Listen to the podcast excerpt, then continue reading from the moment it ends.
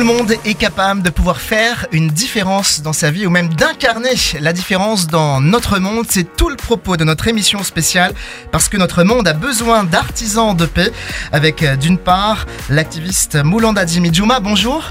Bonjour. Et bienvenue à Phare FM. Merci. Et puis d'autre part, docteur Daniel Goldschmidt. Euh, bonjour et bienvenue aussi. Merci, bonjour. Très heureux de pouvoir vous retrouver euh, en présentiel, c'est un mot à la mode, après euh, avoir pu euh, vous interviewer la semaine dernière dans un épisode. C'est à lire justement à propos eh bien, de cette autobiographie publiée aux éditions Ménonites, en collaboration notamment avec le sel L'eau du lac était rouge. Alors il y avait un petit peu de frustration parce que vous ne pouvez pas aller jusqu'au bout des questions. Ah non, ma foi, il faut... Là, on a l'auteur, donc autant en profiter. Et justement, il y a des questions auxquelles vous me disiez, bah, la meilleure chose à faire, ce serait de pouvoir lui poser directement. C'est exactement ce que l'on va faire durant cette heure d'émission, Thomas. Alors, certes, des questions euh, que nous allons poser, des questions que vous allez poser, chères auditrices et chers auditeurs. Vous avez l'occasion de réagir en live directement en envoyant votre message, par exemple, sur WhatsApp au 0 652 300 342. Mais alors, Johan, quel type de questions on va pouvoir euh, évoquer ce matin? Eh bien, par exemple, euh, quand on dit artisan de paix, est-ce que vous, ça, vous dit quelque chose? Comment vous le définissez? Être un artisan de paix. Est-ce est qu'on peut arriver à définir déjà cette première expression? Oui, euh, on peut définir euh, cette expression. Un artisan de paix, c'est quelqu'un euh, qui vit une vie transformée, qui participe dans la résolution des conflits dans la communauté, dans des églises, au niveau sociétal et euh, qui euh, devient en fait un modèle euh, parmi ses camarades, ses collègues, ses amis dans, dans, la communauté. quelqu'un qui inspire. Tout le monde peut inspirer quelqu'un d'autre.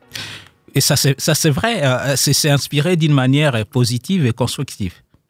Génial. Bah voilà déjà une première réponse. Peut-être que ça en appelle d'autres Et oui, et puis on va aussi retracer un petit peu votre parcours qui est absolument hors du commun. Il sera question d'amour, de paix, mais aussi de haine, de violence et de xénophobie. Comment y faire face? Tout ça, on va en parler pendant toute cette heure. Vendredi 22 septembre, émission spéciale sur Phare FM parce que notre monde a besoin d'artisans de paix avec l'activiste Moulanda Dimidouma et docteur Daniel Goldschmidt. Alors on va aller directement dans votre histoire finalement parce que si vous êtes aujourd'hui la personne que vous êtes, c'est assurément parce que vous avez un héritage derrière vous. Euh, vous êtes pourrait, vous pourrez être considéré euh, comme une personne un peu hors du commun aujourd'hui, mais finalement votre histoire elle-même, eh n'est pas une histoire que tout le monde a vécue. Est-ce que vous pouvez, voilà, en, quelques, mots déjà nous retracer bah, ce parcours depuis votre naissance euh, jusqu'à eh votre fuite de la République démocratique du Congo? Oui, euh, né à l'est de la République démocratique du Congo, c'était en 1973. Et là, euh, ma famille était euh, réfugiée au Burundi. Elle revient euh, en RDC ou au Congo, en fouillant la guerre qui commence au Burundi. Et je suis né juste au bord du lac dès que la famille ou mes parents accostent. Et je, passe tous ces temps-là au bord du lac. Et à cause de la guerre qui qui continue euh, dans la région, je n'ai pas l'accès ni aux médicaments, ni aux vaccins en tant qu'enfant. Et je grandis euh, dans cette situation-là, avec les rebelles euh, à l'époque de, Mobutu et de, Laurent Désiré Kabila, qui viennent piller tout ce que nous avions en famille. Et c'est comme ça que j'ai mené ma vie en tant qu'enfant. Et, je devrais commencer l'école avec retard à 9 ans. En allant, tout comme en rentrant de l'école, c'était euh, une vie très difficile parce qu'il y avait euh, la rébellion, il y avait des menaces euh, de presque tous les jours. Et bon, j'ai grandi comme ça. Et, en un certain moment, quand j'avais l'âge de 4 ans, à l'âge de 4 ans, je me déplaçais avec ma grande sœur, deux ans plus âgée que moi. Et là, on rencontre le mercenaire et ils ont, ils ont voulu euh, euh, tirer sur nous, on prend fuite et on se cache euh, sous un rocher et on essaie de ne pas vraiment respirer pour ne pas être repéré. Quoi. Et après une heure, presque, on sort parce qu'ils sont, ils sont partis et on retourne au village. quelques années après, c'est la guerre qui éclate. Et là, je me retrouve dans un autre village, c'était en 1996. Et là, il y a le massacre et l'eau du lac était euh, rouge. Et, là, j'ai pris fuite pour aller euh, à l'étranger. 1996 pour euh, les Français qui nous écoutent, mais on vous salue aussi les Belges et les Suisses. Alors, il est question dans, dans ce livre-là de la Première Guerre mondiale africaine. Est-ce que vous pouvez un peu décrire précisément ce que c'est? Oui, la Première Guerre mondiale africaine, c'est vraiment la présence de différentes armées et c'était en 1996. Euh, euh, la guerre éclate. Il y a euh, d'une part les Rwanda, le Burundi, l'Ouganda, l'Afrique du Sud, l'Angola, qui soutiennent la rébellion. Et, d'autre part, nous avons, disons, les Zimbabwe, le Tchad, la RDC, et tout ça qui se battent contre ces forces-là. Et nous avons aussi euh, des soutiens de la communauté internationale de part et d'autres. On sent l'émotion euh, euh, dans le studio parce que forcément ça, doit vous rappeler aussi des, souvenirs et des images et, le, titre même en fait de, ce livre est, est, fort d'impact. Hein, Daniel Goldschmidt, euh, vous qui, m'en parliez lors de cette interview dans, C'est à lire, vous disiez combien bah, c'est pas juste un titre pour avoir un titre d'un livre un petit peu accrocheur, mais c'est c'est quelque chose qui, qui, a de quoi nous bouleverser nous ici en Occident. Oui, on ne se rend pas compte dans quelle mesure notre propre standard de vie dépend des minerais du Congo? Et quelque part, cette guerre entre les blocs, c'était aussi une guerre pour euh, accaparer ces minerais, ces richesses du sous-sol du Congo, euh, par le biais de mafias euh, et d'un système de blanchiment même de nos propres banques et systèmes bancaires euh, voilà que nous pouvons faire des smartphones, des voitures électriques et autres, aux dépens des populations et aux dépens de leur sang qui a été versé dans ce lac par moment. Ben, nous allons pouvoir poursuivre sur euh, l'histoire de Moulanda Jimmy Juma à la lumière aussi du, contexte actuel et, de nous en Occident dans quelques instants sur Phare FM. Euh, dans tous les cas, eh bien, n'hésitez pas vous aussi à poser vos propres questions hein, à nos deux invités ce matin, Thomas. Le 0652 300 342, L'eau du lac était rouge, ce livre écrit par Moulanda Jimmy Juma en collaboration avec Daniel Goldschmidt. Une matinée exceptionnelle que, que vous vivez avec nous sur Phare FM.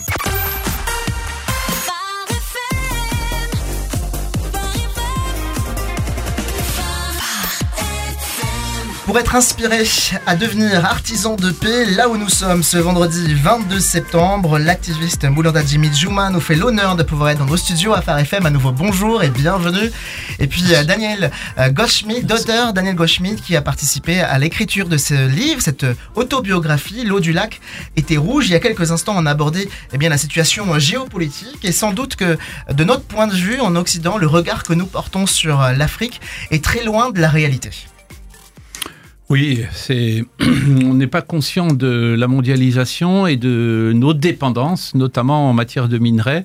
Donc il se trouve que le Congo, la RDC, est un des endroits le plus riches, dont le sous-sol est le plus riche dans tous ces euh, ce qu'on appelle des terres rares, c'est-à-dire des euh, des molécules euh, qui permettent, par exemple, à nos smartphones de ne pas chauffer et de communiquer euh, de faire passer l'électricité sans que ça s'échauffe trop.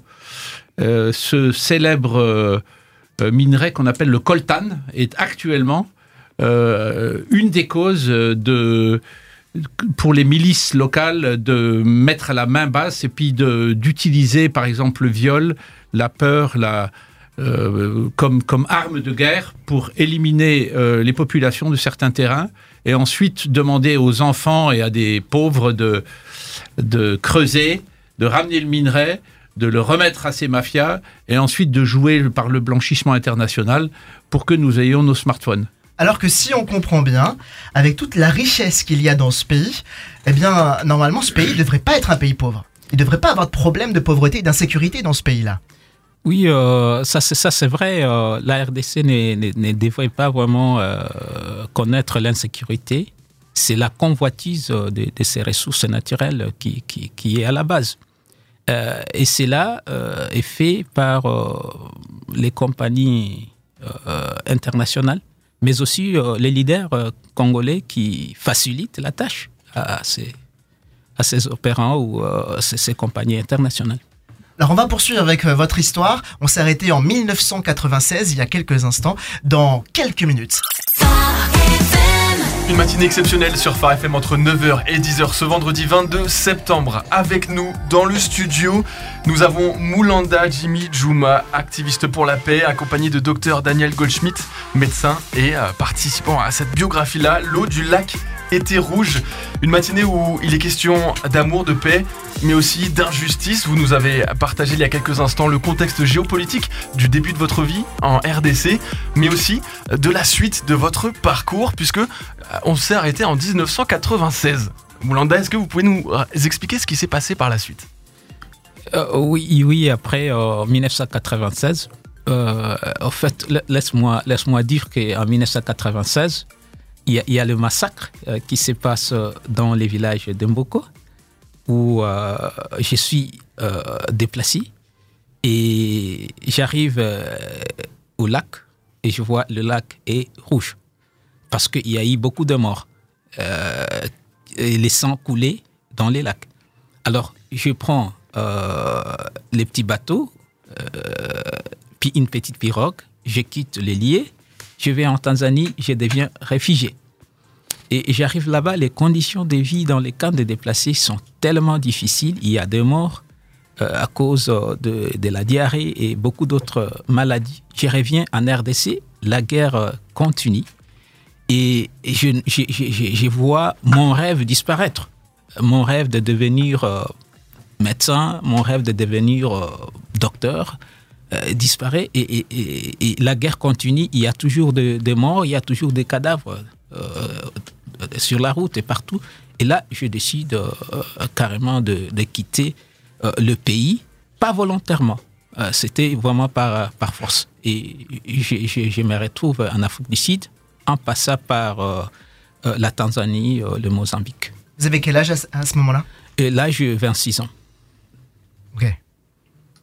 Ça remet tout de suite en perspective le, le contexte et la dureté euh, de cette réalité en, en Afrique. euh, Il n'y a pas si longtemps que ça, en fait. Oui, il n'y a pas si longtemps que ça. Et euh, Moulanda m'a expliqué comment ils ont. C'était une errance, c'était pas un voyage. Il faut se souvenir toujours que les migrants ne choisissent pas de quitter leur base, là où ils ont, sont nés, là où ils ont leur famille. Donc euh, Moulanda a été euh, poussé dehors de chez lui, il s'est retrouvé, il a une vraie épopée qui est racontée dans le livre. On ne peut pas euh, rentrer dans beaucoup de détails. Et il aboutit finalement dans un, le parc Kruger dans l'Afrique du Sud euh, à craindre les bêtes féroces puisque c'est un parc national euh, animalier. Et euh, il est là un, un petit groupe de quelques personnes avec une famille à marcher. hein. donc il- tout, tout le long, ça fait je sais pas, ça fait plus de 1000 kilomètres le, le- Ah. le- le- la pérégrination. Ça se passe entre taxi, camion et puis à pied. Et ils aboutissent comme ça dans le nord de l'Afrique du Sud à se demander, euh, enfin l'Afrique du Sud, c'est quand même le pays un peu le plus développé de ce cône de l'Afrique. Et surtout, surtout, il y a un peu de paix, au moins en apparence, il y a un peu de paix. Quand on fuit la guerre d'un pays à l'autre, entre l'Angola, qui était juste au sud de la RDC, et puis la Zambie, où il y avait des troubles, parce qu'une guerre, c'est pas seulement lié à un pays, c'est aussi toute une région. Lorsqu'on est un enfant de 6 ans, inévitablement, on a besoin de grandir dans un environnement de paix et on a des rêves qui sont en nous. On va pouvoir eh bien, revenir plus en détail sur les vôtres et sur la suite de votre histoire qui a contribué aussi à l'homme que vous êtes aujourd'hui.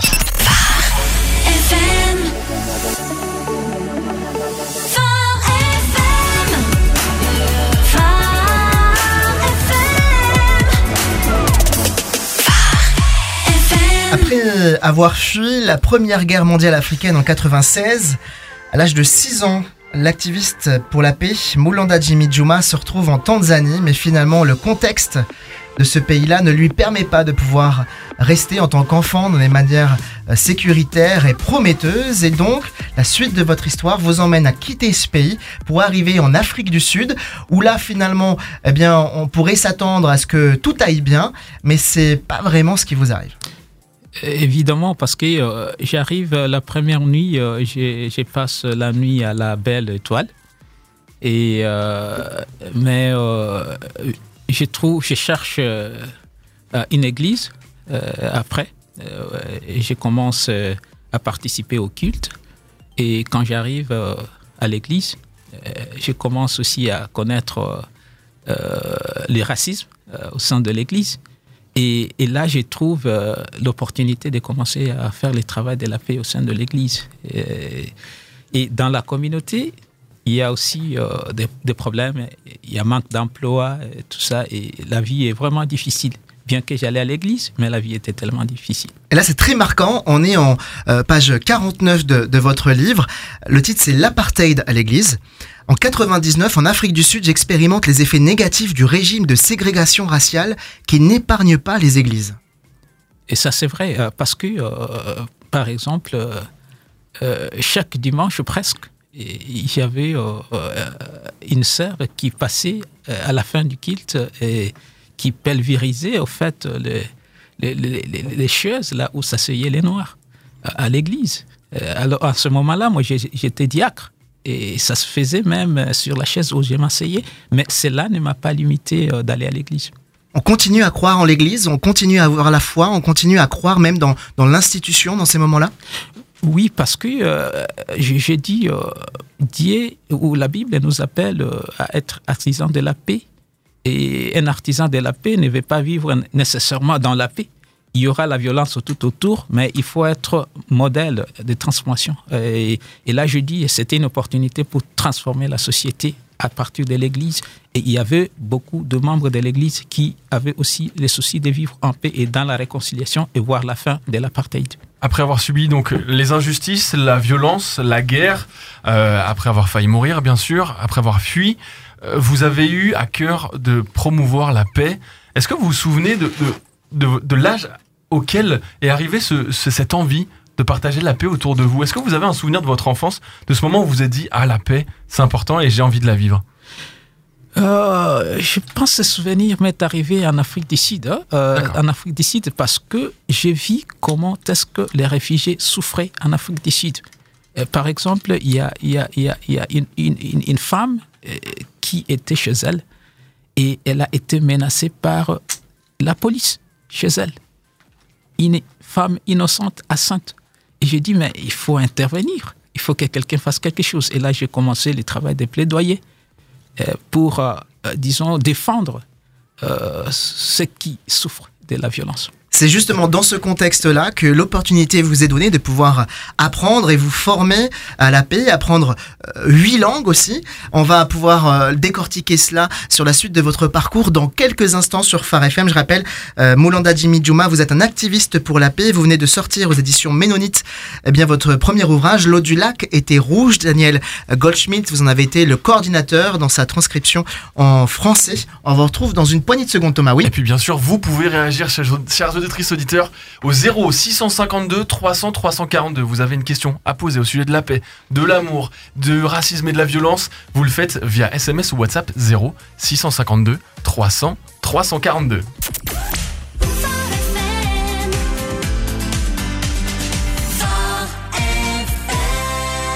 Nous sommes en Afrique du Sud, ou pas précisément, nous sommes sur Phare FM en ce vendredi 22 septembre jusqu'à 10h, émission spéciale parce que notre monde a besoin de paix avec l'activiste pour la paix Moulanda Jimmy Juma et Dr Daniel Goldschmidt. Nous étions en Afrique du Sud, c'est votre histoire, avec euh, un contexte euh, bah, particulier aussi, finalement, après avoir échappé au pire, vous ne vous retrouvez pas dans le mieux ou dans le meilleur, mais là naît quelque chose en vous, vous voulez changer les choses, vous voulez participer à rendre votre monde meilleur. Oui, euh, et en cherchant à rendre les, les mondes meilleurs, euh, j'arrive à contacter euh, Mennonite Central Committee ou le comité central Mennonite. Et je suis envoyé en Zambie pour euh, une formation à Africa Peace Building Institute et pour euh, presque deux mois. et je reviens avec un bagage des connaissances dans euh, la guérison du, du traumatisme, euh, la réconciliation et autres. Et MCC aussi euh, m'aide à pouvoir euh, d'abord travailler sur moi-même, euh, faire face à, à mes plaies euh, psychologiques, donc la guérison du, du trauma, parce que moi je ne savais pas que, en tout cas j'avais ces bagages. Alors je fais face à ça et j'étais guéri et je me suis dit, si tu ne partages pas ta guérison avec les malades, eh ben, les malades vont partager euh, leur euh, maladie avec toi. C'est comme ça que je commence euh, les travaux de paix en organisant euh, des petits séminaires euh, pour euh, les jeunes enfants euh, des réfugiés non accompagnés par leurs parents et avec les enfants de sud-africains pour qu'ils puissent faire face ou se guérir des, des traumas, mais aussi vivre en paix entre eux et transformer les relations au sein des écoles. Et c'est comme ça que j'ai évolué. Et finalement, vous auriez pu euh, rester en Afrique du Sud, mais dans cette volonté de pouvoir être un artisan de paix, vous êtes formé hein, à la construction euh, de la paix, vous avez appris euh, huit langues, vous voilà sillonnant finalement plusieurs pays africains, mais pas que, vous venez jusqu'à nous en Occident pour non seulement partager votre histoire, mais aussi, comme vous le disiez en introduction, inspirer les gens d'aujourd'hui à être des artisans de paix dans leur environnement. Évidemment, euh, euh, parlant de, de langue, euh, en Zulu, on dit Saubona, c'est-à-dire euh, je te vois. Et Je te vois parce que tu es vivant. Et travailler pour la paix, c'est-à-dire il faut faire de sorte que les gens puissent vivre. Vivre en dignité, vivre dans la paix, vivre dans la tranquillité. Et, et bien sûr, j'ai commencé euh, à animer de- des séminaires, euh, par exemple à, à, à Saint Augustine College ou l'université euh, catholique euh, en Afrique du Sud, où j'ai rassemblé et les étrangers réfugiés et les Sud-Africains, et j'ai créé un espace de dialogue, un espace de, transformation des relations euh, mutuelles. Parce que, au fait, la paix, c'est la transformation des relations destructives en relations constructives. Et on peut lire dans votre livre que au début, vous n'avez pas été vraiment pris au sérieux euh, dans, dans ce que vous faisiez. Ça a mis un petit peu de temps, ça, ce, ce, crédit, cette crédibilité que vous avez pu euh, construire au fil des années. Oui, euh, ça, ça, ça a mis du temps parce que en tant que Congolais, les gens, ils me disent, bon, euh, allez chez toi au Congo faire la paix. Il faut pas venir faire la paix ici chez nous, là où il y a, y y a la paix. Et les gens oublient que l'injustice que nous faisons aujourd'hui, c'est une racine pour la guerre, la violence, les lendemains. Alors la semaine dernière, Daniel euh, Goldschmidt, lorsque euh, nous parlions ensemble de, cet ouvrage, euh, dans, un épisode c'est-à-dire, je vous posais une question, mais avant de pouvoir l'entendre et entendre votre réponse, avant d'avoir la réponse de Moulanda Jimmy Djuma avec nous, qu'est-ce qui vous a emmené, vous, finalement, à vous intéresser au sujet et à vous impliquer dans ce, projet-là? Alors, moi-même, je fais partie du comité des éditions ménonites, c'est-à-dire que nous éditons trois à quatre euh, ouvrages faciles à lire, en français assez courant, qui ont trois, axes. Un axe visant l'Église, un axe visant la théologie, c'est-à-dire la réflexion, et un axe visant plus euh, le quotidien des chrétiens. Et il se trouve que nous étions tombés sur euh, une petite une page de biographie de Moulanda et on s'est dit oh ça vaut la peine d'aller plus loin. Euh, Il y a du contenu et il y a surtout des choses à apprendre pour les lecteurs français et les auditeurs. Oui, puis il y avait, y avait même pas de barrière de langue, finalement.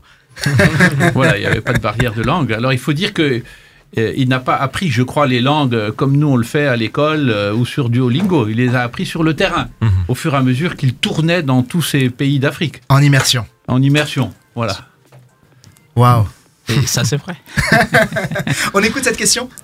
À quel point la foi de cet activiste nous bouscule en Occident et doit nous inspirer à dépasser les contextes sociaux et politiques pour le bonheur de chaque être humain? Ah ben ça c'est une bonne question. Ça sera à lui à y répondre euh, puisqu'il va passer prochainement pour une série de conférences. Je crois que la foi, ça lui a permis d'une part de se rappeler ses parents qui restaient fidèles malgré toutes ces adversités il a dû aussi se l'approprier. Il s'est rendu compte que le Christ, c'est quelqu'un qui peut transformer de l'intérieur les personnes animées par la volonté de vengeance. Il l'a vécu dans sa chair et c'est quelque part cela qu'il transmet lors de formations multiples, ce qu'il appelle des clubs de paix, où il pousse les gens, chrétiens ou non, à se rencontrer, à parler de leurs blessures, de leurs traumatismes, pour euh, arriver à, à passer au-dessus et à être eux-mêmes des agents de reconstruction de la paix, de reconstruction de la société, des relations brisées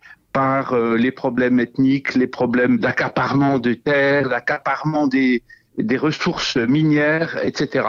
Il y a une forte liaison entre son engagement chrétien vécu dans sa chair et son activisme. Vous voulez répondre à, cette question Comment on en fait pour, euh, pour dépasser finalement euh, notre histoire, tout en prenant possession de notre héritage et en faisant une force et non pas une faiblesse? Oui, euh, dès mon enfance, ma, ma mère, mon père m'encourageaient toujours d'aller à l'église. Et à l'église, j'apprenais qu'il ne faut pas se battre avec les autres enfants. Et, ça s'était fondé sur la Bible. Et, quand, euh, dans la communauté, euh, je vois, je suis à la maison, du coup, il y a un conflit, je vois mon père rassembler les gens tout autour dans une hit et pour réconcilier les parties en conflit. Ça, je vois en tant qu'enfant.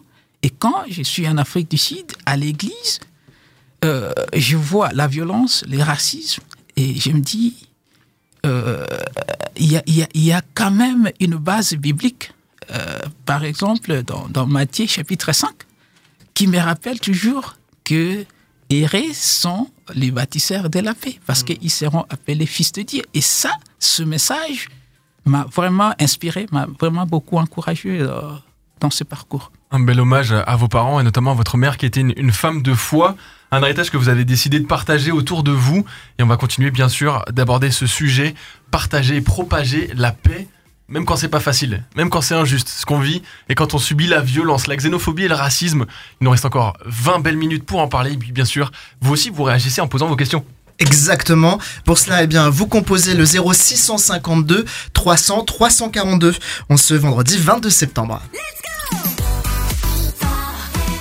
Avec nous dans euh, la matinale ce matin sur Phare FM à 9h44, euh, Moulanda Jimmy Juma, activiste et bâtisseur de paix.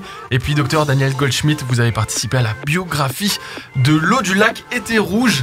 Votre livre Moulanda Jimmy Juma qui est bouleversant avec cette notion de haine, de racisme, mais surtout d'espoir, de paix et de foi. Vous qui êtes chrétien, comment cette foi, elle vous a poussé à aller vers l'autre et à œuvrer pour la paix, vous qui avez pu l'expérimenter dans votre euh, jeunesse avec vos parents notamment merci beaucoup. D'abord, je vais, je vais revenir un peu euh, en arrière euh, pour dire que j'ai connu deux types d'expériences. La première expérience, quand j'étais enfant, j'ai vu avec l'appui de la compassion internationale comment partager l'amour, comment soutenir. Et je les salue et les remercie en passant. C'est cette expérience que j'ai vécue aussi avec mes parents. Et j'arrive en Afrique du Sud, à cause de la guerre en RDC, j'ai les blessures, les traumas. Et euh, avec euh, la xénophobie ou la haine contre les étrangers, euh, j'attends toujours la question, tu vas rentrer chez toi quand? Mm. Pourquoi tu es ici? Et la question qui me revient, et c'est traumatisant. Alors, moi, j'ai eu euh, l'occasion, à travers euh, MCC, le Comité central ménonite, de trouver d'abord la guérison. C'est donc au niveau de la transformation personnelle. C'est-à-dire, j'ai eu la chance de parler de mon expérience malheureuse et douloureuse et, et j'ai porté ces plaies au sein de mon cœur. Alors, j'ai fait sortir ces poisons de mon système, de mon corps. Et c'est là, à partir de cette guérison, je me suis dit, mais il faut partager ça, cette expérience avec les autres. Et, et de là, euh, accompagné par ma foi, soutenu par ma foi, j'ai commencé à organiser des sessions de guérison des traumatismes, des, des réconciliations. Et, je vais dire par là, par exemple, je, y a, y a, y a, y a, y a- parlant de, de la xénophobie vous savez ce qui se passe, c'est que il y a les Noirs sud-africains qui chassent, qui menacent les Noirs d'autres pays qui sont réfugiés en Afrique du Sud. Et moi, j'étais parmi ces gens qui sont chassés, euh, qui sont menacés euh, dans les pays. Mais je me suis dit, à cause de la guérison que j'ai réussi, il faut créer un espace euh, où j'invitais les Noirs, par exemple, dans des villages, et on s'assoit, on se met ensemble, et les, les- les- les étrangers d'un côté, les Sud-Africains noirs de l'autre côté, et là, on commence à se dire pourquoi on est divisé, on est divisé, pourquoi on est en conflit. Alors chacun euh, euh, euh, critique l'autre. On crée cet espace-là et dit non, bah, c'est parce que vous êtes arrivés ici, vous avez pris euh, nos emplois et vous avez amené des maladies. Et c'est ça, les Noirs sud-africains qui le disent. Et vous vous êtes orgueillés parce que euh, vous, vous faites des affaires et nous, on ne fait pas des affaires.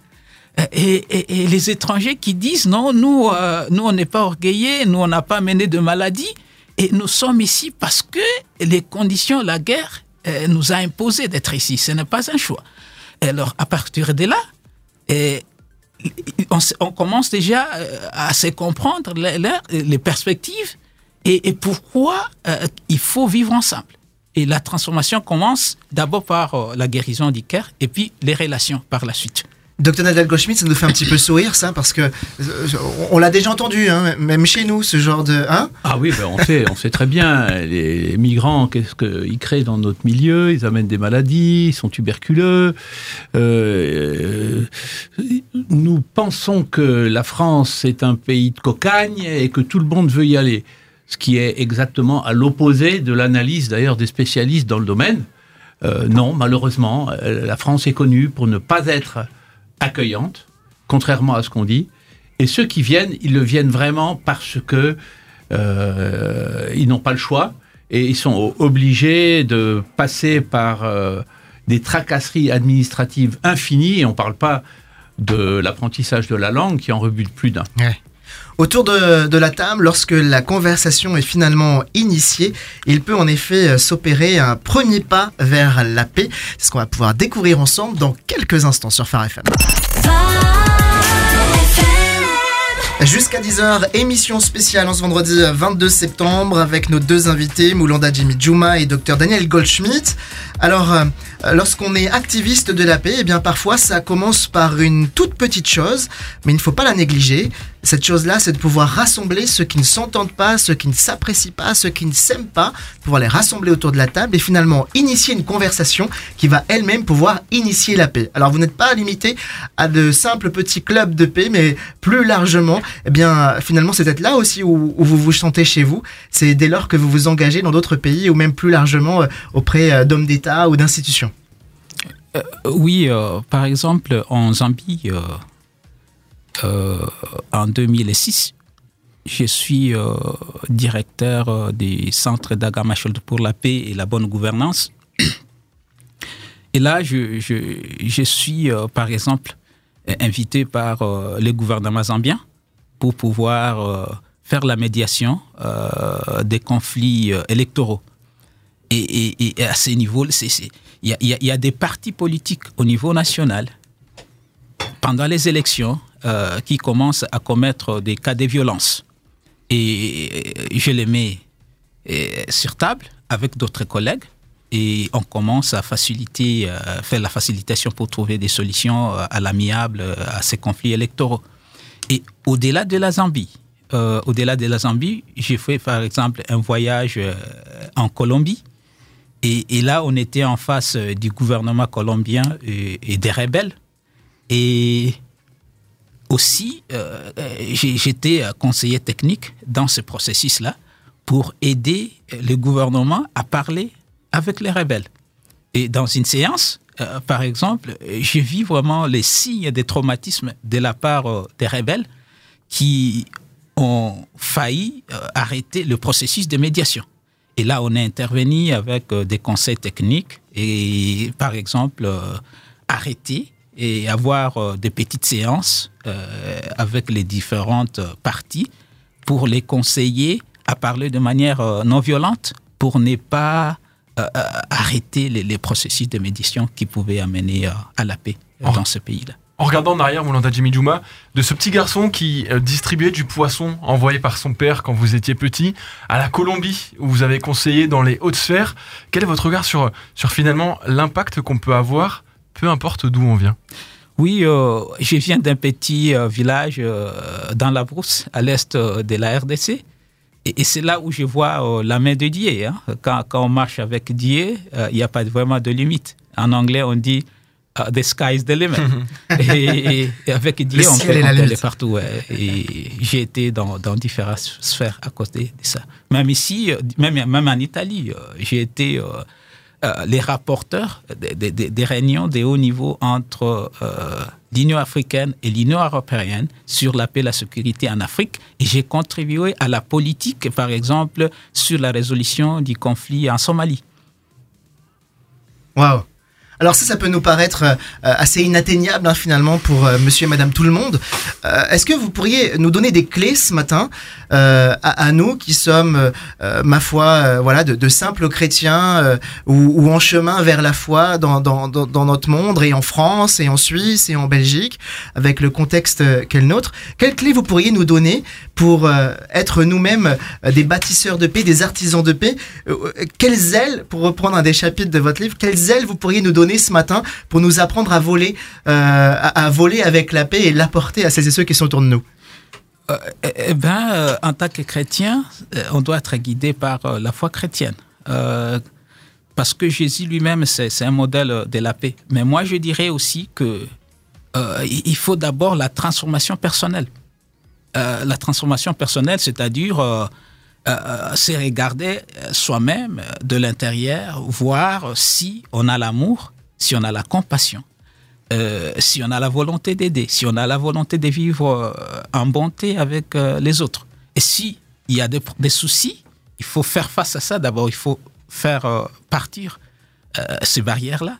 Et c'est ça le débit. Mais aussi, quand, ici en Europe, par exemple, on voit les réfugiés venir de l'Ukraine et- et bien d'autres pays.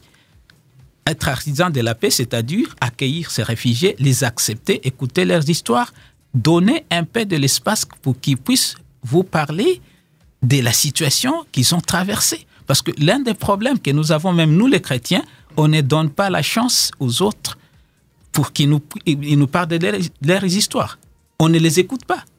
Et on fait semblant d'écouter, mais en fait, on n'écoute pas. Alors, On aime bien faut- s'entendre parler. Oui. On a cette, cette question euh, d'un ou d'une auditrice par SMS. Euh, Est-ce que vous vivez votre activisme de paix en tant que laïc ou en tant que chrétien? Qu'est-ce qui, euh, Quel est ce moteur qui, qui vous propulse? Moi, je vis euh, ça en tant que chrétien. Et euh, c'est, c'est- c'est- et je dirais, c'est depuis mon, ap- mon enfance. C'est ce que vous Et revendiquez les, aussi les personnes autour de moi, je dirais Daniel qui est là par exemple, euh, c'est- c'est c'est un autre modèle pour moi. C'est- c'est- Ce sont là les personnes que Jésus a placées dans mon parcours euh, qui, qui, qui, qui- qui. Et aussi, j'ai connu par exemple les, les- les pasteurs euh, Andrew Smith en Afrique du Sud. Et j'ai connu euh, Suzanne Lind, j'ai connu Karl Stoffer. Donc, beaucoup de gens que euh, Dieu a placé, a placé sur mon parcours qui vraiment m'aident à vivre cette foi chrétienne. quand on vous appelle et quand on fait appel à vous, on, on sait que vous êtes chrétien et que forcément, eh bien, ce sera dit, ce sera pas caché et ça sera justement un élément moteur de ce processus. Daniel Goschmidt, vous voulez intervenir? Oui, je voulais dire que aussi tu t'es formé.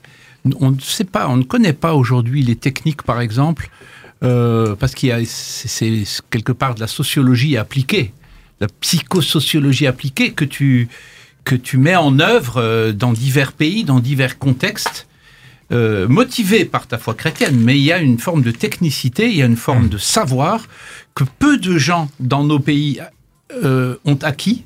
Je parle particulièrement de la France, où on aime beaucoup le conflit, mais on aime moins le résoudre, sauf politiquement.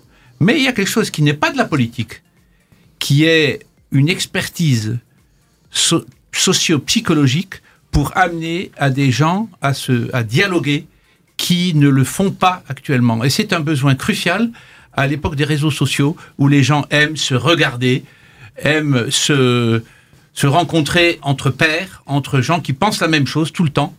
Et on n'est pas du tout dans une logique euh, d'apprécier finalement euh, le, euh, de jeter des ponts entre les gens qui ne se parlent pas. Un dialogue, c'est euh, une conversation, un échange, et dans cet échange-là, cet échange en, en- en vue de la paix, comme vous le disiez tout à l'heure, euh, Moulanda, eh bien, on passe d'une relation destructrice à une relation constructive, et pour cela, il faut vraiment prendre le temps de s'écouter et donc de se taire à un moment donné pour bien écouter l'autre. Merci beaucoup à vous deux d'avoir accepté notre invitation pour cette émission euh, spéciale en ce vendredi euh, 22 septembre. Bien sûr, on retrouvera cette émission en replay sur euh, farfm.com euh, pour en savoir plus hein, sur cet ouvrage L'eau du lac était rouge, mais également euh, sur vous-même. Bien sûr, on retrouve tous les détails pour se procurer ce livre sur euh, farfm.com. On peut, on peut, on peut quand même terminer par le fait que vous êtes actuellement en tournée.